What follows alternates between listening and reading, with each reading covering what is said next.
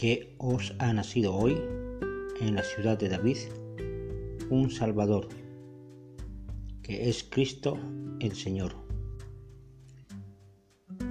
Libro de Lucas, capítulo 2, punto 11. El nacimiento de un Salvador. ¿Quién es Cristo? Es decir, el ungido del vocablo griego traducido. Jesús es el único ungido del Padre. Y el Verbo fue hecho carne y habitó entre nosotros y vimos su gloria, gloria como del unigénito del Padre, lleno de gracia y de verdad. Jesús, el único Hijo del Padre Así, Dios el Padre cumplió las profecías, enviando a Jesús, su Hijo, quien era el Hijo de Dios. Por tanto, el Señor mismo os dará señal. He aquí que una virgen concebirá y dará a luz un hijo, y llamará su nombre Emanuel porque un niño nos es nacido, hijo nos es dado, y el principado estará sobre su hombro, y se llamará su nombre, admirable, consejero, Dios fuerte, Padre eterno, príncipe de paz. El acontecimiento que sucedió en la ciudad de David marcó un antes y un después en la historia del mundo. Es el punto culminante de la historia de la humanidad, el nacimiento de Jesús, el Cristo, el ungido de Dios el Padre. Él es el unigénito, el único Hijo de Dios el Padre en la carne. Él es la dádiva. Jesucristo es el enviado. Leemos en el libro de Juan, capítulo 3, punto 16.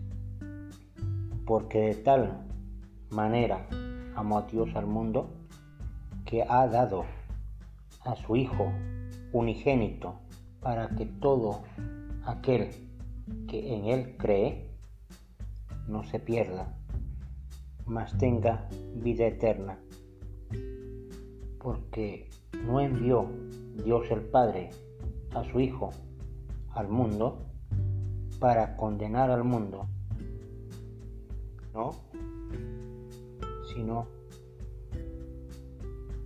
para que el mundo sea salvo por Él, por Jesús, el Cristo el ungido, el enviado de Dios para salvar al mundo. El nacimiento de Jesús, el milagro más portentoso de toda la humanidad, del principio hasta el fin de los siglos. Jesús el Cristo dijo en el capítulo 17 del libro de Juan. Ahora pues, Padre, glorifícame tú en tu presencia con aquella gloria que tuve contigo antes que el mundo fuese. Sí, el cordero preparado antes que el mundo fuese había nacido, para así cumplir todas las profecías antiguas, como así también se cumplirán todas las profecías que aún faltan respecto a nuestro Salvador, para bien con todos los hombres. Este es el motivo para conmemorar el nacimiento de Cristo. Conmemorar también que Él vive como un ser resucitado. Él es nuestro Salvador. Podemos decir con alegría,